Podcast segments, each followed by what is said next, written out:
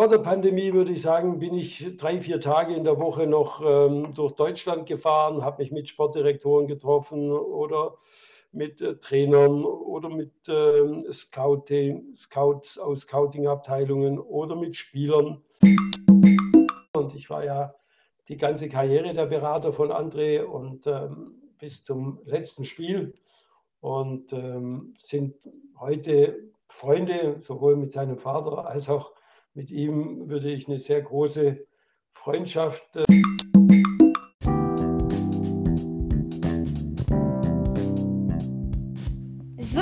willkommen zu einer neuen PFF-Podcast-Folge. Bei mir zu Gast wird gleich der Ingo Haspel sein. Er ist Spielerberater, hat 88 Klienten, sieben Mitarbeiter und eine eigene Agentur. Das heißt, diese Folge wird wirklich super, super spannend und interessant. Ich wünsche euch jetzt viel Spaß und wir hören uns gleich wieder. So, willkommen zu einem neuen Interview und zwar was für eins. Ähm, bei mir zu Gast ist heute der Ingo Haspel. Er ist Berater, hat äh, 88 Klienten und hat sieben Mitarbeiter und es ist mir eine sehr, sehr große Ehre, dass du heute zu Gast in meinem Podcast bist. Und ja, äh, vielen, vielen Dank, dass du meine Anfrage angenommen hast. Und als erstes würde ich dich doch mal fragen, wo du überhaupt gerade bist. Ja, erstmal Hallo an alle, die mich jetzt hören. Äh, ich freue mich, dass du mich eingeladen hast, diesen Call mit dir zu machen. Äh, junge Leute in ihren Ambitionen zu unterstützen, ist so eine kleine Passion von mir und von daher freue ich mich und habe das sehr gerne gemacht. Im Moment äh, sitze ich in meinem Büro in der Nähe von Stuttgart, in der Nähe von Tübingen in Rottenburg am Neckar. Und da lausche ich jetzt deinen Fragen. Ähm, erkläre uns doch erstmal äh, am besten in ein paar Sätzen, wie man sich zum Beispiel eine Arbeitswoche als Berater vorstellen kann.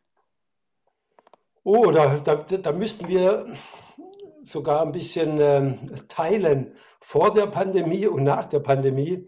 Aber ich würde es mal mit der großen Überschrift äh, titulieren, telefonieren, telefonieren, telefonieren. Also es geht äh, oder es vergeht kaum ein Tag, wo ich nicht mindestens 100 Telefongespräche führe. Und äh, das Ganze dreht sich natürlich rund um die Uhr um Fußball.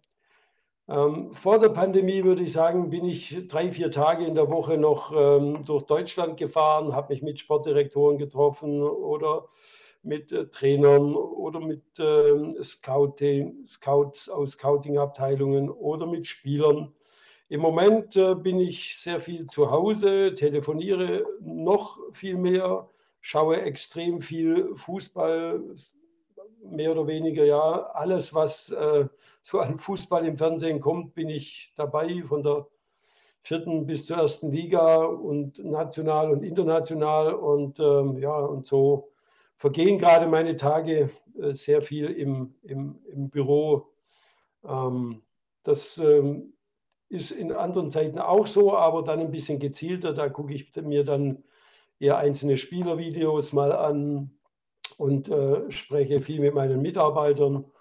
Und äh, ja, das, so, so verbringe ich eigentlich eine Woche. Sieben Tage die Woche eigentlich telefonieren, äh, sprechen und äh, Fußball schauen.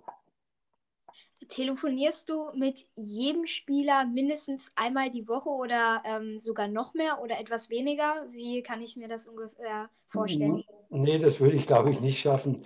Äh, ich glaube, das würden die Spieler auch gar nicht wollen. Ähm, ich bin ja so der Mann im Hintergrund für bestimmte Aufgaben und ähm, natürlich reden wir oft auch mal über Spiele, aber es ist ganz unterschiedlich.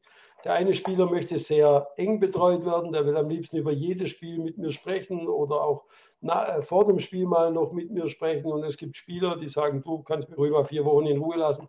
Ich mache mein Ding, du siehst ja, was ich zusammenspiele. Wenn es was gibt, melde ich mich, aber ansonsten äh, brauchen wir nicht so oft telefonieren. Also da sind die Ansprüche ganz unterschiedlich von den Spielern und äh, ich spreche gern mit meinen Spielern, weil mit den meisten habe ich nicht nur eine geschäftliche, sondern auch eine freundschaftliche Beziehung. Und äh, ich bin ja Berater geworden aus Liebe zum Fußball, aus der totalen Lust, aus der Leidenschaft zu diesem Sport. Und ähm, äh, alles andere, was danach kam, äh, dass das dann zu meinem Hauptberuf wurde, ja, das äh, ist dann meiner Leidenschaft geschuldet gewesen. Und ja, deshalb, ich äh, rede den ganzen Tag mit, mit Fußball, aber nicht jeden, jede Woche mit, mit jedem Spieler.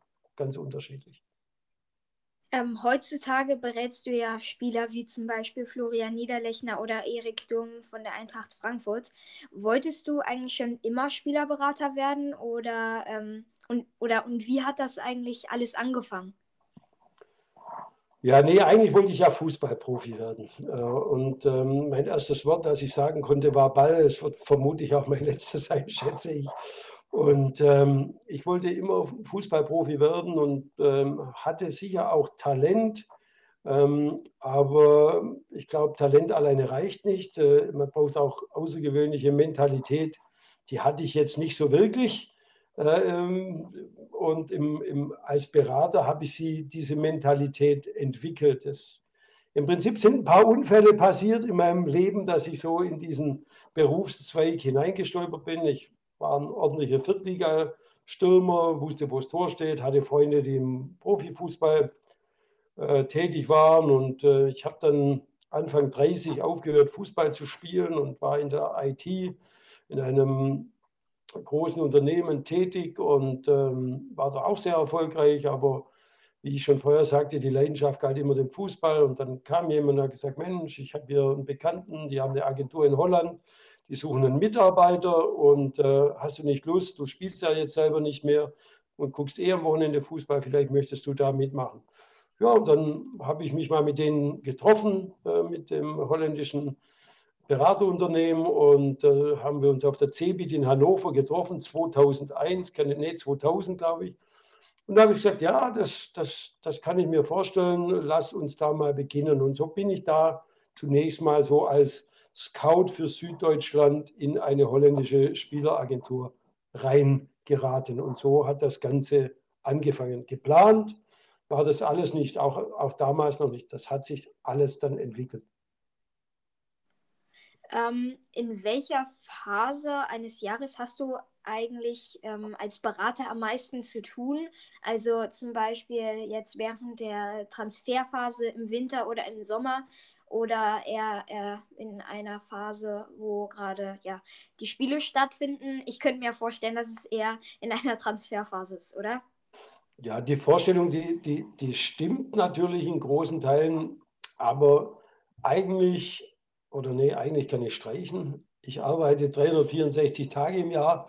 Im Fußball an Heiligabend mache ich meistens mein Handy aus. Aber ansonsten bin ich jeden Tag mit Fußball beschäftigt und, und spreche mit äh, Gott und der Welt über, über Fußball, über, über Spieler, über Transfers, über neue äh, Projekte äh, und habe immer ausgefüllte Tage von morgens bis abends. Der Unterschied ist noch bei den Transferphasen, dann so im Januar und im Juli, August bin ich noch deutlich mehr am Reisen. Dann sitze ich einfach noch im Auto, weil die Vertragsabschlüsse, die machen wir dann eh vor Ort mit den Spielern zusammen und ähm, unterschreiben ja auch unsere eigenen Verträge dann mit den Vereinen. Und da bin ich dann noch extrem viel am Reisen, aber genauso viel telefoniere ich sonst jeden Tag oder spreche genauso viel über Fußball und mein Handy begleitet mich immer, das geht schon vielen meiner Freunde wahrscheinlich auf die Nerven, aber die meisten haben gelernt, ist mein Job und äh, letztendlich ist die Erreichbarkeit einfach ein ganz hoher Wert für, für eine Agentur auch und deshalb bin ich extrem gut erreichbar. Ähm, wenn du mit einem Spieler telefonierst oder ähm, skypst oder auch immer was, ähm, wie lange geht eigentlich so durchschnittlich ein Telefonat? Ähm, geht das etwas länger oder ist es zum Beispiel nur ganz kurz und, äh, und äh, die Spieler bringen dich irgendwie auf den neuesten Stand oder du sie? Äh, wie kann ich mir das auch vorstellen da? Auch das ist ganz unterschiedlich. Äh, manchmal telefonieren wir nur ganz kurz, kurzes Update, ähm, ob alles gut ist, ob dies oder jenes äh, funktioniert hat, was wir irgendwie ausbaldowert hatten. Oder es geht auch lange, wenn wir überlegen, okay, wie geht die Geschichte weiter? Braucht er einen neuen Verein im Sommer? Möchte er wechseln? Oder geht es um eine Vertragsverlängerung? Was sind die Wünsche der Spieler, was stellen die sich vor, wie sieht der sportliche Werdegang aus. Also daher, das kommt ganz unterschiedliche ähm, ja, Informationsaustausch dann eben in so einem Telefonat vor. Und ähm, von daher ist die, die Gesprächszeit auch komplett unterschiedlich. Manchmal sprechen wir nur zwei Minuten, klären kurz was ab, dies, das, jenes und manchmal spreche ich eine Stunde mit dem Spieler oder mit dem Verein. Also es ist komplett unterschiedlich. Ähm, was machst du eigentlich als Berater, wenn zum Beispiel ein André Schürle vom FC Chelsea äh, zum, zum VfL Wolfsburg wechselt? Ähm, also was genau ist bei so einem Deal eigentlich dein Job? Ja, das, das, das geht natürlich schon, schon viel früher los. Also bevor so ein Wechsel stattfindet, hat ja der Spieler eine Situation. Entweder er ist unglücklich bei seinem Verein oder der Vertrag läuft aus oder es gibt Anfragen von anderen Vereinen und dann gilt es das ja erst einmal mit dem Spieler zu besprechen und zu sagen, du, solche Anfragen haben wir, so ist die Situation oder auch da, wie, was stellst du dir denn vor, wie, welche Möglichkeiten gibt es denn für dich, wo würdest du gerne spielen oder möchtest du da nicht mehr spielen, äh, wo du immer bist und da versucht man erstmal die Ist-Situation zu erfassen und mit ihm zu diskutieren und daraus dann zu überlegen, okay, wie könnte denn diese Karriere jetzt weitergehen? Und ähm, dann hat man als Berater eine Menge zu tun. Ähm, die Anfragen zu bearbeiten von anderen Vereinen oder auch nach Vereinen zu schauen, wo der Spieler jeweils hinpassen könnte. Dann muss man überlegen und besprechen, sind die Rahmenbedingungen möglich äh, für so einen Spieler, um von A nach B zu kommen. Also wenn man das Beispiel von André nimmt, äh, als er bei Chelsea gespielt hat, da war er 3,24. Ähm, da war klar, dass so ein Transfer ähm, in einer Größenordnung zwischen 25 und 35 Millionen Transfersumme vonstatten geht. Und dann ist sowieso klar, dass auf der anderen Seite ein Verein das auch stemmen können muss äh, im Fußball. Und dementsprechend bewegt man sich dann im nationalen und internationalen Markt, um so einen Wechselwunsch dann eben vorzubereiten und erahnen zu können, ob es gut geht und äh, gut gehen könnte. Und dann fährt man zum Verein, spricht mit dem Verein, sagt, sucht ihr da, habt ihr die, könnt ihr euch das vorstellen, habt ihr die, die finanziellen Mittel, sowas zu, zu stemmen, welche Schritten, mit welchen Schritten ist es möglich und, und, und. Also das ist schon im Vorfeld, bis es dann zum Transfer kommt, extrem viel ja, Kommunikation, Austausch, Vorbereitung, Reisen, weil auch diese Transfers macht man nicht, indem man jemand anruft, da muss man schon hinfahren, da muss man nach London fragen, lasst ihr ihn gehen? Wenn ja, für wie viel? Dann fährt man woanders hin. Habt ihr Interesse? Was könnt ihr finanziell stemmen? Also das ist die ganze Bandbreite dann in der Vorbereitung, die dort gemacht werden muss, bis am Ende dann irgendwann ein Transfer eines Spielers ja, zustande kommt. Ähm, bleiben wir jetzt zum Beispiel einfach mal beim Beispiel an, äh, bleiben wir beim Beispiel André Schürle.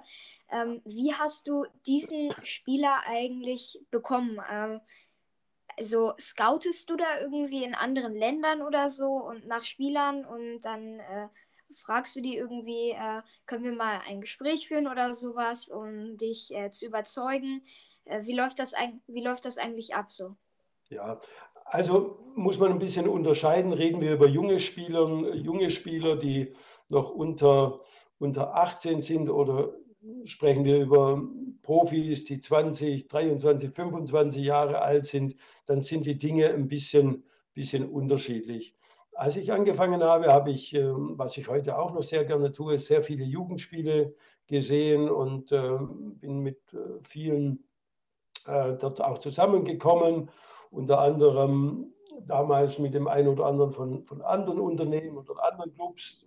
Dann spricht man so und dann sagen die, hast du den schon gesehen? Hast du den schon gesehen? Ja, den kenne ich. Nee, den kenne ich nicht. Den gucke ich mir mal an. Und in, im, im Kontext von André war das auch damals so, dass ich ein, ein, ein Jugendspiel gesehen habe von Mainz 05. Und dort hat André zu diesem Zeitpunkt gespielt und ich fand den Spieler super, super gut an diesem Tag und hat mir total gut gefallen. Und er war gerade dabei, Jugendnationalspieler zu werden. Und ja, dann habe ich gedacht, äh, das könnte ein interessanter Spieler für meine Agentur sein, weil da war ich ja noch ziemlich am Anfang. Ja, und dann habe ich damals den, den, den Vater angerufen, weil ich finde, unter 18 Jahren sollte man ähm, nicht junge Spieler äh, über Instagram anschreiben oder über komische Wege oder Versprechungen, sondern da habe ich die Eltern angerufen und habe gesagt, Mensch, ich bin der Ingo Haspel, ich habe eine, noch eine ganz kleine Agentur, finde Ihren Sohn total toll, Herr Schürle, und ähm, wird es denn denn mal die Möglichkeit geben, dass wir uns mal über, über Fußball unterhalten, über das Beraterthema, ähm, würde ich gerne mal mit Ihrer Familie und mit Ihrem Sohn gemeinsam sprechen. Und ähm, dann hat damals der Vater von André gesagt, ja, das können wir gerne machen. Ähm, äh, finde das ganz spannend, wie mein Werdegang ist. Und dann habe ich mich damals mit ähm, dem André und seinem Vater zum Abendessen getroffen.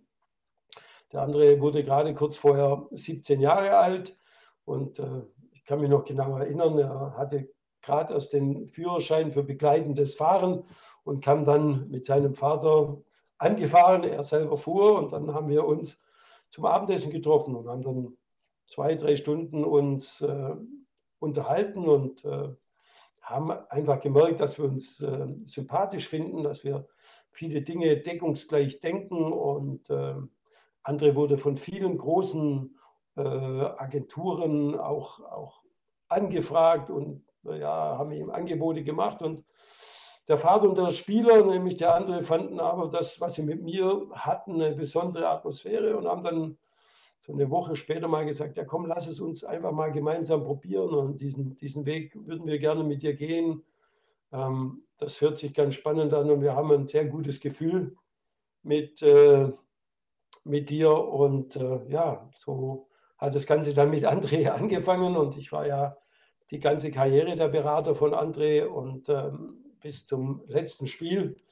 Und ähm, sind heute Freunde, sowohl mit seinem Vater als auch mit ihm würde ich eine sehr große Freundschaft, ähm, würde ich als eine große Freundschaft beschreiben. Und ja, André, André, ich habe mich ja mit einem Instagram Post äh, auch für die Zusammenarbeit bedankt. Und ähm, da hat André ja auch dann gesagt, ich bin Teil seiner Familie geworden und ähm, ja, mehr kann man, glaube ich, in den 13 Jahren nicht erreichen. Ähm, wenn ich richtig, recherchiert habe, berät ja insgesamt 88 Spiele. Ist das richtig? Das äh, kann sein. Ich äh, weiß die Zahl nicht genau, weil ähm, das äh, schwankt so ein bisschen hin und her. Und wir sind ja noch am Wachsen. Äh, wie kannst du bei so vielen Klienten eigentlich den Überblick behalten? Klar, also du hast ja Mitarbeiter, ähm, aber trotzdem ist es doch äh, ja sau, sau schwierig und äh, also meiner Meinung nach ganz schön unübersichtlich. Wie schaffst ja. du das? Ja, manchmal könnte man meinen, dass es total unübersichtlich ist. Aber ich äh, muss sagen, ich habe extrem gute Mitarbeiter. Und äh, äh, ich mache das natürlich nicht alleine und ich werde in vielen Dingen einfach entsprechend gut unterstützt von meiner Mannschaft und gebe aber auch meinen Mitarbeitern Freiräume, die Dinge weiterzuentwickeln. Ich mache das wirklich nicht ausschließlich alleine. Ich bin so der Kopf des Ganzen, das Single Point of Contact, was die, die Vereine meistens im ersten Schritt angeht, weil mein Agenturname eben dasteht. Aber meine Kollegen, die ich, die ich sehr schätze, die ähm, sind auch alle sehr gut und ähm, die haben auch äh, viel Ahnung vom Fußball und vom Drumherum. Und letztendlich ja, versuche ich denen ihr Wissen und mein Wissen optimal für unsere Spieler ähm, einzusetzen. Und wir telefonieren täglich miteinander, die Kollegen und, und ich.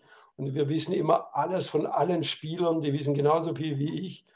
Und von daher ist das, ja, das ist Mannschaftssport bei uns in der Agentur und ähm, da sind wir eigentlich ganz gut aufgestellt. Den Überblick über die 88 Spieler, wenn sie es gerade 88 sind, haben wir alle im Prinzip äh, einigermaßen. Und wie gesagt, wir, jeder hat so ein bisschen einen Schwerpunkt im Unternehmen, auch bei Spielern. Ähm, wie lange gibt es eigentlich deine Agentur jetzt schon? Ja, ich habe ja vorher erzählt, ich habe für eine holländische Agentur begonnen zu arbeiten. Das war im Jahre 2001, also vor 20 Jahren. Und habe dann da ein paar Jahre mitgearbeitet und gelernt. Und irgendwann habe ich erkannt, dass ich viele Dinge vielleicht genauso gut, vielleicht auch besser mache wie diese Agentur. Und habe dann dort eigentlich mehr machen wollen. Das wollten die aber nicht so richtig. Und dann habe ich 2000 2006 beschlossen, ähm, die Vermittlerlizenz zu machen ähm, von der FIFA, respektive vom DFB und habe dann meine Prüfung gemacht als Spielervermittler und Berater. Diese Prüfung gibt es heute nicht mehr, was ich sehr schade finde, weil man muss da schon auch ein bisschen Wissen sich erarbeiten, um die zu bekommen. Und heute muss man äh, das nicht mehr nachweisen. Ich habe dieses Wissen, ich habe die Prüfung dann gemacht, 2006 und habe dann begonnen, eben den Weg als eigene Agentur zu gehen. Ähm, in, dein, in den ganzen 15 Jahren, ähm, was war dort äh, dein größter Erfolg bis jetzt? Hm, das ist eine gute Frage. Das ist, das ist vielleicht die Frage, was man denn alles als Erfolg für sich ähm, betrachtet. Also ähm, du kannst, du kannst auch mehrere nennen, also musst jetzt nicht äh, unbedingt einen nennen. Ja, aber ich, ich betrachte für mich Erfolg in den 15 Jahren vielleicht ganz anders, als das jetzt irgendjemand hören möchte. Also was ich als meinen größten Erfolg bezeichne, dass ich heute noch um jeden einzelnen Spieler kämpfe, um eine Karriere zu ermöglichen, wenn ich überzeugt von einem Spieler bin. Der Erfolg dort nicht, ich finde es ein Erfolg, nicht nachzulassen an, an Spieler und ihre, und ihre Chancen zu glauben. Wenn man natürlich von außen drauf schaut, dann kann man sagen, okay, Schürle, ja, andere wurde äh, ein paar Mal transferiert, es wurden 30 Millionen, dreimal mindestens bezahlt an Transfersumme. Ähm, das sind die großen von außen gesehenen Erfolge. Aber es gibt so viele Spieler, ähm, die die viel schwerer von, von A nach B zu bringen waren oder den nächsten Schritt zu ermöglichen, weil sie nicht so im Rampenlicht stand wie André zum Beispiel, wo ich glaube, das sind richtig große, große Schritte einfach möglich gewesen und auch immer die richtigen Schritte mit Spielern gemacht. Ich kann zum Beispiel Luca Pfeiffer als Beispiel nehmen, der spielt im Moment in Midtjylland, hat äh, letztes Jahr Champions League gespielt in in Liverpool an der Enfield Road. Den habe ich gesehen in der Oberliga bei Hollenbach und habe ihn dann angerufen und gesagt, Mensch, ähm, da ist was möglich und äh, ich glaube, du kannst ganz viele Schritte gehen. Und wir haben dann immer wieder über die richtigen Schritte, über die Stuttgarter Kickers Regionalliga, über Paderborn ausgeliehen nach Osnabrück, dritte Liga gespielt, Meister geworden, die Chance gehabt, mit in die zweite Liga zu gehen aber gesagt, nee, wir brauchen noch mehr Spielzeit in der dritten Liga, dann nach Würzburg gewechselt, dort wieder Meister geworden und mit aufgestiegen äh, und dann den Schritt gemacht direkt äh, in die erste Liga nach Dänemark. Also das sind so, so Geschichten, die schon, schon extrem ja, erfolgreich, weil sie extrem schwer sind, solche Karrieren wirklich gehen zu können. Und äh, oder Andreas Iwan habe ich von Waldhof Mannheim zu Red Bull New York gemacht, gebracht. Ähm, das finde ich einen unglaublichen Schritt. Und ja, in Summe gibt es, gibt es viele, viele interessante Transfers, die ich mitbegleitet habe. Aber ich glaube, das Wichtigste ist äh, auch für mich selber, dass ich mich unwesentlich verändert habe äh, nämlich gar nicht durch meinen Erfolg, glaube ich. Ich bin vielleicht schlauer geworden, habe mehr gelernt, aber ich habe heute noch die gleichen Freunde wie vor 30 Jahren und wohne noch im gleichen kleinen Ort mit 1800 Einwohnern und fühle mich da sehr wohl und darf immer wieder raus in, in die große Fußballwelt äh, international. Und das ist schon äh, ein Geschenk, wenn man das darf. Und äh, da normal zu bleiben und nicht abzuheben, ist, glaube ich, schon ein ganz großer Erfolg. So so sehe ich das für mich selber. Kannst du mir sagen, ähm, welchen Spieler du als erstes beraten hast? Das ist ja jetzt ja auch schon wirklich sehr, sehr lange her. Und äh, wenn ja, ähm, spielt er jetzt noch heutzutage oder hat er schon seine Karriere beendet? Also den ersten Spieler, den, die ich mitberaten habe, sind die Spieler, die ich zu der holländischen Agentur geholt habe. Und die ersten beiden Spieler, die ich zur holländischen Agentur gebracht habe, das ist, der, ist einer davon, Marvin Comper, der ja in Gladbach und in Hoffenheim und in Leipzig Bundesliga gespielt hat und in Glasgow und in äh, Florenz gespielt hat. Das ist einer der allerersten, die ich mitbetreut habe und der lange Jahre Fußballprofi war und heute Co-Trainer in Duisburg ist. Der spielt nicht mehr. Und der andere, den ich zu dieser Agentur gebracht habe, das ist der Manuel Bölzler. Der hat auch in drei Ländern Fußball gespielt, unter anderem in Israel und in Holland, aber auch in Deutschland.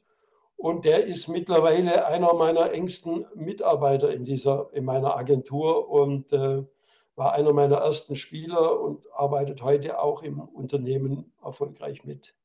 So, das sind die zwei, an die ich mich jetzt sofort erinnere, mit denen so alles angefangen hat. Ähm, zum Abschluss würde ich noch gerne mit ihr ähm, über ein Thema reden, äh, worum es in den letzten Tagen jetzt eigentlich so im Fußball ging. Man hat ja jetzt gehört, dass RB Leipzig 25 bis 30, äh, 30 Mil Ablöse, äh, Millionen Ablöser für Coach Julian Nagelsmann haben möchte. Wie siehst du als Berater das Thema Ablösesummen für Trainer jetzt? Weil das wird ja jetzt immer mehr früher. Ich weiß jetzt nicht, hat man vielleicht maximal so 250.000 oder eigentlich früher gar nichts bezahlt? Und äh, ja, ist es, ist es besser so, wenn jetzt auch, wenn jetzt, wenn jetzt auch äh, viele hohen Ablösesummen bezahlt werden oder sollte es nur bei den Spielern bleiben? Puh, eine sehr schwierige Frage. Natürlich wäre es besser, wenn die Ablösesummen nicht so hoch wären, weil das ist ja in Summen ähm, für einen Normalsterblichen gar nicht mehr greifbar, warum da so viel Geld ähm, ähm, bezahlt werden muss. Und ähm, von daher, ähm, ja, ich glaube, erstmal, ein Trainer ist ja der Chef von dem Ganzen. Und äh, das ist ja dann mehr oder weniger mit der wichtigste Mitarbeiter in einem Verein. Und wenn man dort Top-Qualität äh, aus einem bestehenden Vertrag herauskaufen muss, und die Transfersumme ist ja nichts anderes wie die Summe, die zur Auflösung eines bestehenden Arbeitsvertrages führt. Und äh, von daher, äh, wenn das hat sich einfach so entwickelt und ein Trainer ist wichtig und ich kann Vereine verstehen, die für ihren wichtigsten Mitarbeiter Geld ausgeben möchten. Ja, also wenn, also wenn ich meine Meinung sagen äh, müsste, würde ich das auch so sagen. Also klar, äh, wenn für Spieler auch sehr, sehr viel Geld bezahlt wird, dann äh, kann das für Trainer auch gemacht werden, weil, wie du es schon angesprochen hast, es ist eigentlich äh, die wichtigste Figur in einem Verein. Und ähm, ja, also warum nicht 25 bis 30 Millionen? Äh, ja, es wird jetzt immer teurer wahrscheinlich und es wird jetzt immer weiter so gehen. Und wenn halt dann ein Top-Team äh, Top einen äh, Top-Trainer haben möchte, dann müssen sie halt ordentlich was hinblättern, wie es jetzt äh, hier ist. Und ich glaube jetzt, Julian Nagelsmann hat jetzt auch unterschrieben beim FC Bayern. Also das Ding ist mhm. jetzt auch wirklich durch. Und ja, das war's dann, glaube ich, jetzt mal von der Folge. Ähm, vielen, vielen Dank für dieses Gespräch. Ich wurde mal wieder etwas schlauer, was das Thema Berater angeht. Da kannte ich mich davor noch nicht so viel aus. Und ähm, ja, also es hat mir sehr, sehr, sehr, sehr viel Spaß gemacht. Und wie immer hat mein Gast das letzte Wort. Ja, lieber Paul, mir hat es auch sehr viel Spaß gemacht. Ich finde es schön, wenn, wenn junge Leute Dinge verfolgen, denen, die, an denen sie Spaß haben. Äh, ich hoffe, ich konnte ein bisschen Einblick äh, in die Fußballwelt bringen. Es ist natürlich so in einer halben Stunde extrem schwierig, ähm, da viel zu transportieren. Aber ich bin jederzeit bereit, auch nochmal eine Folge mit dir zu machen, mal eine aktuelle Folge. Da kannst du immer auf mich zählen und das hat mir auch sehr viel Spaß gemacht mit dir. Also, falls ich nochmal dann einen Gast brauchen werde, dann äh, werde ich dich auf jeden Fall nochmal fragen. Sehr gerne. Ciao, Leute. Ciao. Tschüss zusammen. Ciao. Tschö. Tschö.